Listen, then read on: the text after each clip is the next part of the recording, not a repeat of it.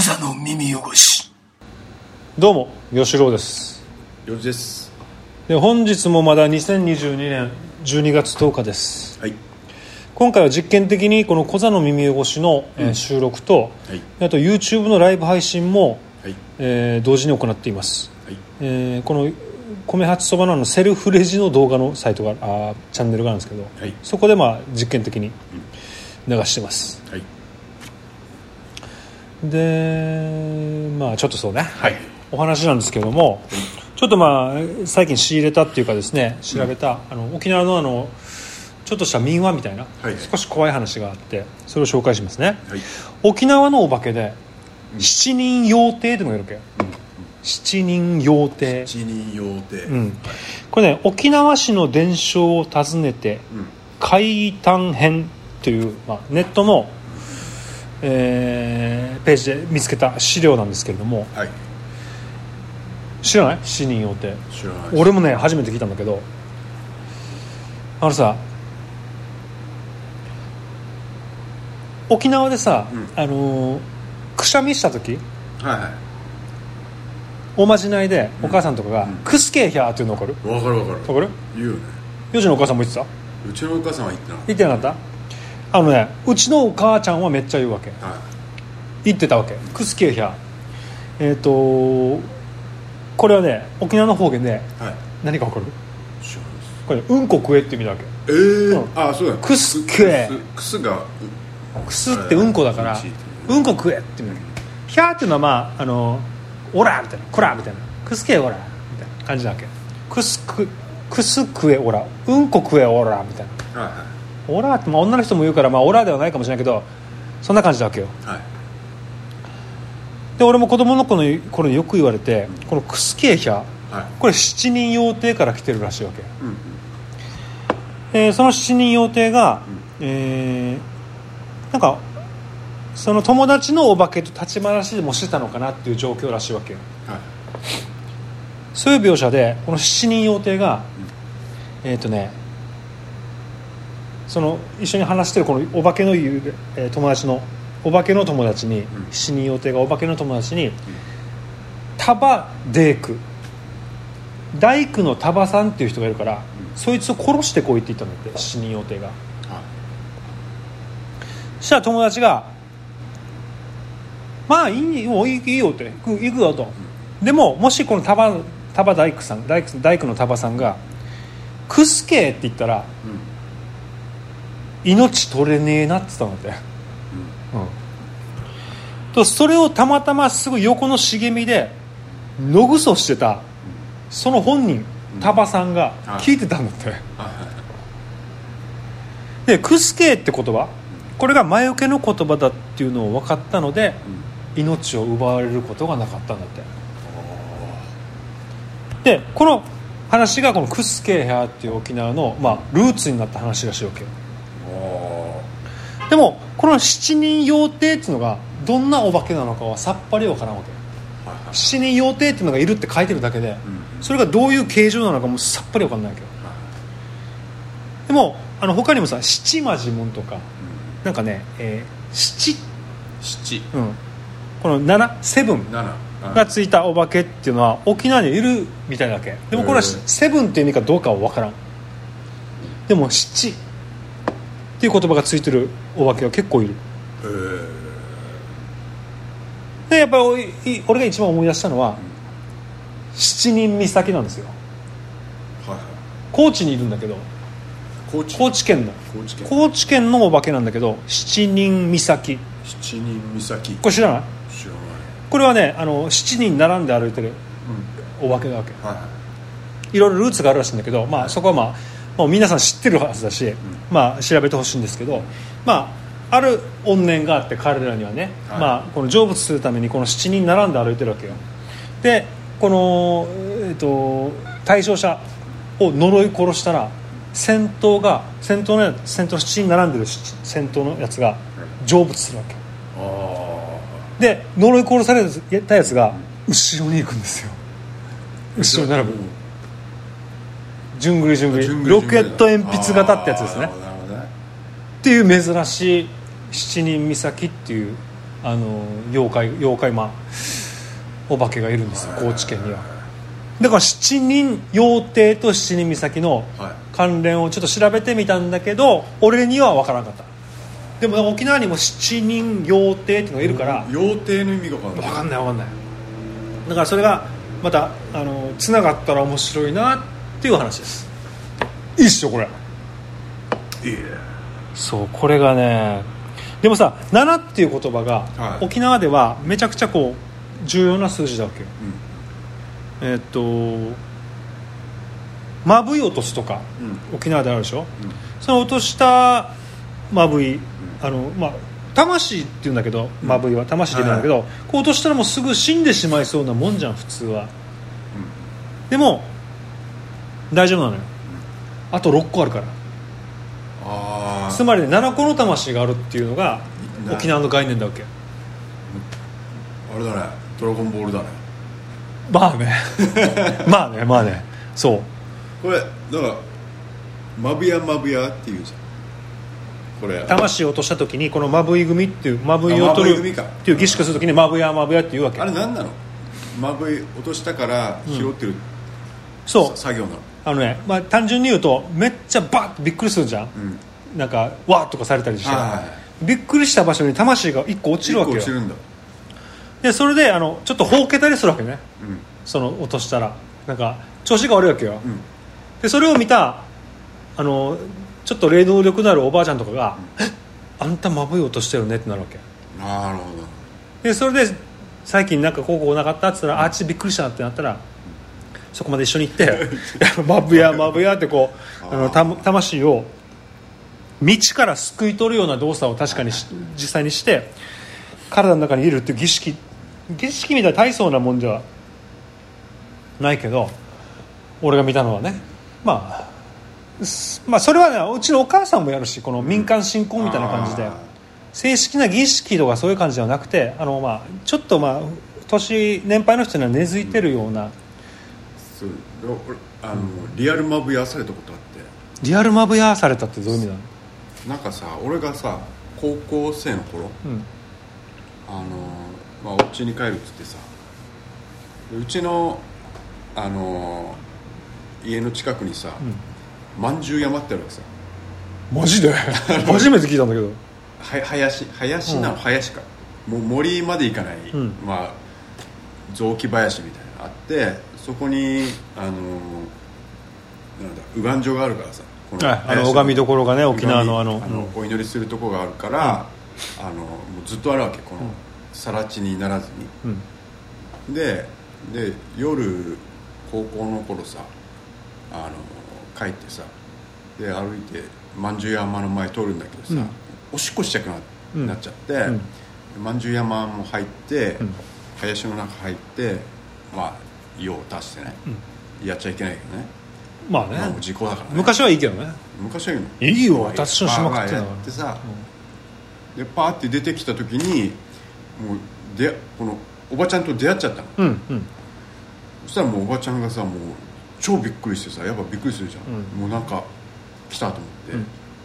そしたらまぶい組始めたんだよね。マブヤマブヤって？そうそうそうそうまぶやまぶやしたからさ相当信心深いねそっちはね。そうそうそう。うわーおばちゃんおばちゃん」っつって「何してんの?」っつって「俺俺」みたいな。自然まあ知らない知り合いらないでしょ。知り合いじゃああまあそうね。うん。まあまああるよ。人間だよっつって。まあね。でその時にも7個あるうちの魂の1個を落としたっていう概念で、このマブイ組っていうのをそのおばちゃんもやったんだよ、でその7っていう数字もう1個あってさこう死ぬじゃん。うん。あの世にはさ役所があるんですよ。は役場があってえっ、とね住民登録もしないといけないの。い。はその時回る役場が7つあるんですよ。やっぱり。いなんかねやっぱ数字縛りってあるよね。なんかね。でその時にげそのまあ要するにあの役場回っ死んだ後に役場回ってさいろいろ手続きする間に現世の遺族が燃やす線香の本数？7本なんですよこれがまた。なんだろうね。あとね、えー、と死んだら、457代で生まれ変わるって話もあるらしいとにかく7なんですよ。なるほどね、ラッキーセブンより前よこれ多分。でも聖書でもなんか7は特別な数字って言われてる。ラッキーセブンやっぱり。セセブンセブン。幼児はほらねキリスト教徒で、まあそうそうあの聖書に詳しいからね。全然詳し詳し詳しくない。あそう。うん。不良だからがやってる。そうだね。うん親父がやってるっていうか、牧師さんだからね。そうだね。聖書も7そう7の。ラッパは7つだっけ？あの黙示録。いくつ本当？はえな何かしら7にねうん。あのするんですよ。人って。まあね。割れないからいいのか。でも9が最強とか言うもんね。36弥勒のね。弥弥勒のね。369がね。俺の車のナンバー弥勒弥勒だからやすぐ分かったから都市伝説好きだから。そう。369にすぐしたわ。まあそんな感じで、まあ、沖縄にはそういう話があるってことね。そうありますよ。でねちょっと前に聞いた話なんだけど、うん。えっとねあれもよかった。バーでさうん。あの前ちょっと飲んだ時にうん。女の子から聞いたんだけど女の子じゃないマスターから聞いたんだ、あのその人もあの昔バーやってる時にうん。来てた、あのお客さんから聞いた話じゃなくてらしくて、あのねえーっと茶炭のねカメラの北村。あっちゃんね小人がいるんだって。あら。出た小人。小人。うんえーっとねこうその、えーあるお客さんから聞いたらしいんだけどはい。このカメラの北村に行った時、ん。めちゃくちゃ霊力が高まってる時だったんでそのお客さんが。はいその人が、要するにまあ霊力のこのアップダウンがあるらしいね、はあの常にこう霊力が高まってるわけじゃなくて、いはい。まあ、なんかもうバロメーターじゃないけどなんかあるんですよ多分、うんうんですごい高まってる時そのその時は、うん。その時にカメラの北村に行ったんだって、は車で行くわけですよ、まあ、沖縄だからね、うんうん。で車をこうバックで止めようとしてバックミラー見たらめっちゃちっちゃいスーツ着たあの小人がオーライオーライしてたんだって。へえいるんですよカメラの北村には。そうそう。茶壇の。なんかヤンオイルか分かんねえよ。もう20年以上前の話だと思うけどでなんかもうちっちゃいおじさんいましたってさ話とか結構よめっちゃ聞くよね。あれはねあるんですよ。こんだけさ俺が持ってる幽霊怪談話もあるんだけど、ある。こんだけね証拠が証拠が証拠はねえよ。証拠は一個もない。証拠は一個もない。証拠は一個もない。証拠は一個もない。証証言か。証言はある。この証言が証言は大量だったらさもうあれだよねいるよね。言ってほしい。いるよね。言ってほしいよめっちゃ。というか見たいよね。見たいし。幽霊ってさどうどうですか？見たいですか？見たい。見たい。怖いと怖くないですか？怖い。怖いけど見たい。怖いけど見たい。で,、えっと、でも心霊スポットには行きたくない。怖いから。ああ思い出した、あのーちょっと前にさ、うん。最近だけどさ、金縛りあったんだよね。やった！めったにないんじゃないそれ。お増えてんじゃん。増えてる。まあまあいや俺の今いや、えー10今、えー視聴回数14ってことは、えーで同時視聴数がい2ってことは、えっと2人っていうかい1が俺だから、うん、でもう1人今見ててで14 12人ぐらいはすぐパッと消えたね。だから、はい。うん、マッハでいなくなったね。いいんだよ。いいんだよいいんだよ。だから試しだからこれ。いいんだよ、うん、であそうそうあのあれだよなんだ。あそういだ金縛りあってさ。もう。ほいでななんだろう。もうすごいこうあいや普通のあ金縛りになるじゃん。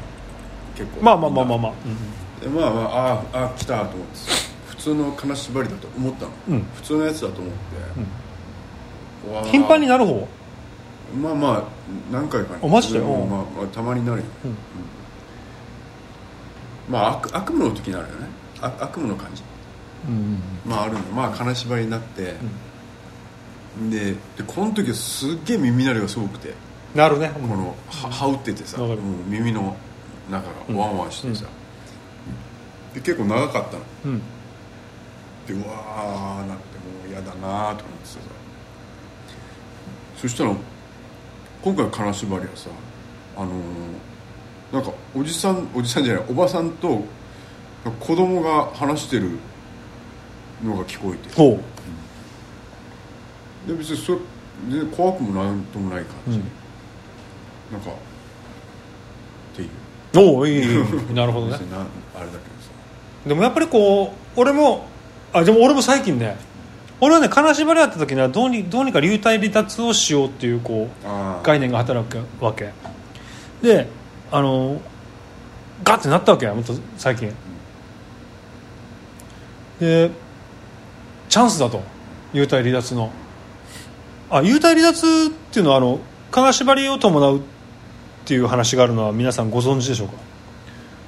幽体離脱の前には金縛りになるっていうのがあるわけ。であの金縛りになった時にいろんな方法があるんだけど、ローリング法っていうのがあって。はい。金縛りになった瞬間にこうゴロンって左にこう左でも右でもいいけどはい。こうあの寝返りを打つと抜けるわけ体から。あそうあーっていう話抜け抜けるからそのまま幽体離脱するみたいな、うん。そういう概念もあるわけ。はい。まあそういう方法もあるんだけど、まあ俺その時はガッてなってあやばいなったと思って、うん。チャンスだと思って、こうふってもう腹筋な腹筋みたいな感じでこう起き上がったわけよ。はい。スッと抜けたわけね。抜けてふわって飛んだわけ。あ離脱した。どうだってなってあのパッて目が覚めたわけ。幽体離脱の夢を見てたんだから。だからつまり。だからダメだったね。でも1回だけはある。幽体離脱できたのが。えーあのねちょっとちょい抜けかなだから。これ前どっかで話したかもしれないけどあの俺もだから幽体離脱ずっと練習してるから意識がある時にはでガッてやったらいや抜けたわけ、抜けたらよ。やっぱりよちょっとね月面感だったね。月面感があった。あの重力がうう薄かった。ああのふわふわだった。でシューっていくもんかと思ったら多分俺も起きてるのと寝てるのとこうあの割合がさ、はい。寝てる方が高かったんだろうね、ーはい。あの重力がちょっとあっただから。だからめっちゃちょっと月面をこうふわふわ歩いてるような感じだっちょっと感じてる。たちょっと感じちょっとは抜けた。G を。G ちょ G があった G があったそう G があった G があった感じてあと残念だったね。え抜けたいの？抜けたい抜けたい。俺はだからただのあのこうそれは夢だと思ってるからその明晰夢うんうん。でなってると思うからはあ。のーとは思うんだけどまたこの階段とか収集してるとさ、いうん。やっぱりあのなんていうか怖いこと言う人もいるわけ。心不全とかで寝て寝たまま死んでる人とかは、は戻ってこれなくなった人とかさ言われるわけよ。俺はそれが怖い。んだけどそれは。戻ってこれなくなる。やつ。いやいやまあそういう話もあるけどいやいや夢でしょと俺は思うわけね。好きだけどこういう怖い話は。でもまあだから実践したいっていうかさはでもまあだからそれも全て死んだら分かるからヨジい。死んだら分かんないでしょ分かるよ。何回も言ってるけどこの世界はシミュレーション世界の世界あの マトリックスだから。マトリックス。だそうだよ。だから俺もだから一応慎重に生きてるけどちゃんとあのなんつうの？お金を貯めたりとかね、なんかいろいろやってるけど最終どうにかなるんじゃないかなと思ってるわけ。ゲームだから最終俺が主人公のゲームではい。あのいろいろこうミッションやってるから蕎麦屋やったりとか、あのなんかいろいろ子育てしたりとかそのミッションやってるから最終あのゴールはハッピーなんじゃないかなみたいな、うん。頑張ってはいるよ一応。そうだね。なんか不幸があんまり起きないんじゃないかなみたいな。意外とね。分かんないよでそれみんなが思うことって言うじゃんみんなが。でもみんなあのモブだから。そうそう。俺の俺のゲームのモブだから。モブだよ。だからあの、まあ、そう言ってくるわけ俺に。でもそれは戒めだわけよ、調子乗んなよと、でちゃんとこう俺の俺がゴールに向かうためのうん。このゲームをクリアするための助言なはずなんだよ村人の。はうん。だからそれは受け止めてるんだけど、不幸にはならないなみたいな多分と思ってるけど10年後は分からん。でもさその理論なんかたまに聞くじゃん、うんうん。このみんな思ってるこれ。このさゲーゲーム理論ゲーム理論っていうかさ、自分以外は全部モモモブブでシミュレーション世界だから幼児なんか俺と今ポッドキャスト撮ってるさうラジオ撮ってる YouTube も出てるでしょ、んはいで今日終わってお疲れ様でした。家帰るじゃん、はい。お前待機モードになってるからねお前。あブーンって。一切動かないこうっていうことだと俺は思ってる。幼児もモブだから。ー いや俺も別れたら吉郎はあれでしょ。お家帰って。そう俺もブーンって。すげえもうこう待機モードになってる。充電してるかもしれないでもなんかちょ主催者誰だって話になるよね。主催者問題なるなるんじならないな。ならない？もう無限だもん。無限にあのマスターがいるもんこれ。このゲームを作った人のゲームを作った人のゲームを作った人のゲームを作った時も、そうなの。答えが出ないから、やっぱ死んだら分かるんだよ死んで無だったらつまんないけどね。そこなんですよね。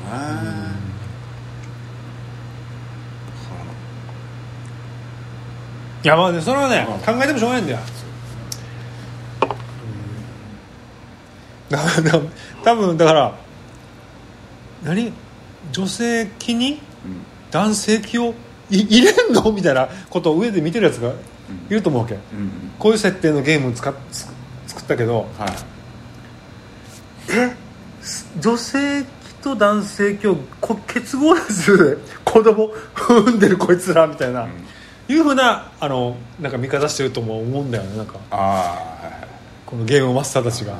そういうゲームを作ってさどうなるかって言ったら今この世界になってるみたいな、あると思うんだけどな俺。俺らだってなんかゲーム作ってんじゃん「ファイナルファンタジー」とか「ドラクエ」とかそうだな。俺ノートに書いてドラクエ作ってたよ自分で昔。あああったよね。サイコロ振ってさ。ななん何ページに進む的な。そうあれゲームゲームゲームブックやった？なんかあったよ。あの手書きでやるやつ。手書きじゃなくてあ手書きなんだけどあの小説みたいな文庫本があってさ。ゲームブックで。あったよあったねであのこれここまで読んだら何,、えーうん。何ページ進むようになってどんどんうんページ飛び飛びにやってたまにこの敵が出てきてうん。それとサイコロを振って戦うわけ。はい実際にサイコロ振ってで今攻撃力が5だから、でサイコロ振ったら6だから63030 30の攻撃力なんだけど、敵が防御力が20だから、は10しかダダメージ与えきれない、い。はっていう戦いをやってやっと勝って次のページに進むみたいな、あったでしょ？あったあった。あったでしょ？あった。これどうどんなやってた？全部戦い飛ばしてた？もうなやらなかったよ。マジで？もうああったけどやらなかっあもうもうこのゲームブック自体遊ばんかったの？たあそううわ。俺ゲームブックめっちゃ好きだったわけ。あそう。めちゃめちゃ好きで「ドラクエ2」とかの、うん。あのーえっとゲームブック、上中ゲーあったわけ、はい。こんなぶったやつよ。はいはい。俺全部やったからね。しかもイカサマなしで。あのあれ要するに敵を倒したことにすればどうでもいいわけよ。そうですね。その次のページ行った時に、例えばボスが現れたんだったら、えーとまあ、じゃあ倒したにすればはい。はいいけるんだけど、俺は絶対そのことしなかったちゃんとやったちゃんとやってこの鋼の剣で、はい。この攻撃力も 10, 10プラスになってるから、はめっちゃ倒せるみたいな感じで 超やってたわけ、でだから幼児みたいなやつがあのポッドキャスト他のやつあのモテラジあの BS モテモテラジ袋っていうあの、えーポッドキャスト俺好きで聞いてたんだけど、はい。あの人たちがゲームブック真面目にやってるやついんのみたいな こと言っててさえ？やってなかったんだみたいな。俺もゲーム感覚でマジでやってたからさ。でそれは高じてあの中1とか中2ぐらいまでは中1か、あのゲームだからノートに書いて作ってたもん。い 素晴らしい。うん。作ってた作ってた。そんなことしてなかったの？知ってなかったね。ピーって言ってたじゃん。いたいたいたテッピーと一緒にやったんだよ。テッピー絵がうまかったからさ。絵がめっちゃうまかった。絵がうまかったからテッピーとテッピーと中1の時同じクラスだったからさ。あれと一緒にこうサイコロ振ってさ。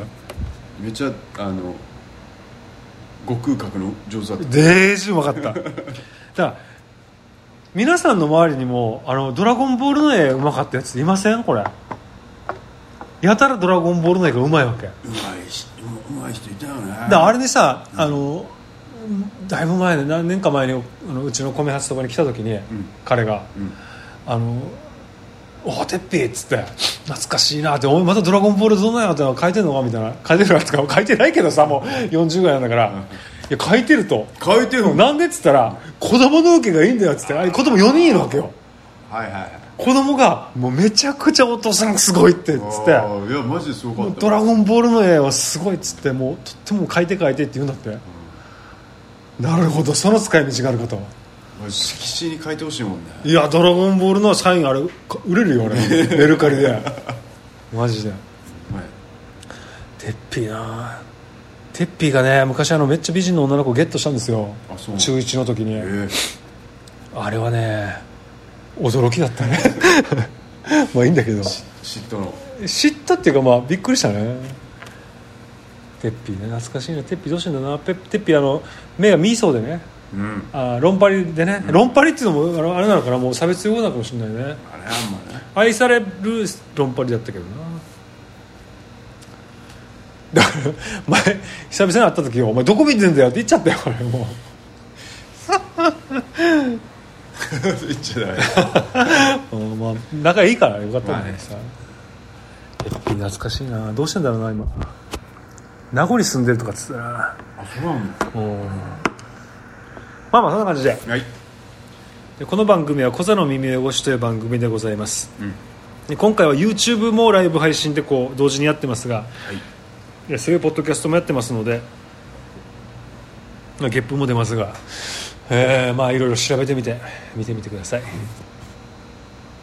えーっとあと米八そば私吉郎が経営する米八そばでは年越しそばの、えー受付も、えー現在行っておりますので米八そばのホームページからぜひご注文ください。まあ、クリスマスまでが、えーまあ、受付期限だと思ってますが、早めに売り打ち切る可能性もあります。去年は700食送ったわけ27日にね。うんうん。12月27日に。だまあ、まあ、要するにトータル1000食ぐらい送ってるわけ12月に。死ぬから。自慢だけど頑張ったから俺は言いわしてもらうけど。すごいね。染色ってすごいね。すごいよ。こ今回今回はまた少ないかなもう少し。まあ分からんけど、まあ、皆さんぜひあのご注文お願いします。まだ随時受けて受け付けてます。年越しそばは沖縄そばで。米八そばの沖縄そばでぜひよろしくお願いしますはい。で相方の洋二君は、はい。えー画家洋二の日常という、まあ、YouTube チャンネルもやってますので、はい。え1回見たら飛ばさずに最後まで見てください、はい。離脱率っていうのがあの重要らしいので、はい、あの見なくてもいいのいや見た方がいい最近さあの「お父さんこれ何?」っつったらみつあのうちの娘がさ、持ってきたのが、ゆ幼児のチャンネルだったね おすすめできてた幼児バーやるの?」って言ってた。前回のやつ あなんか分かるけど。うん。そう見てました、あれ600回ぐらいやったんだよ。おいったね。けー3000回っていうのもあるから。なんかあれだよな。あの リゾート地ってやっぱリゾート地だよな、やっぱ強いネタが強かったね。まあ、そんな感じで、はい。じゃあまたいずれ。クザの耳汚し。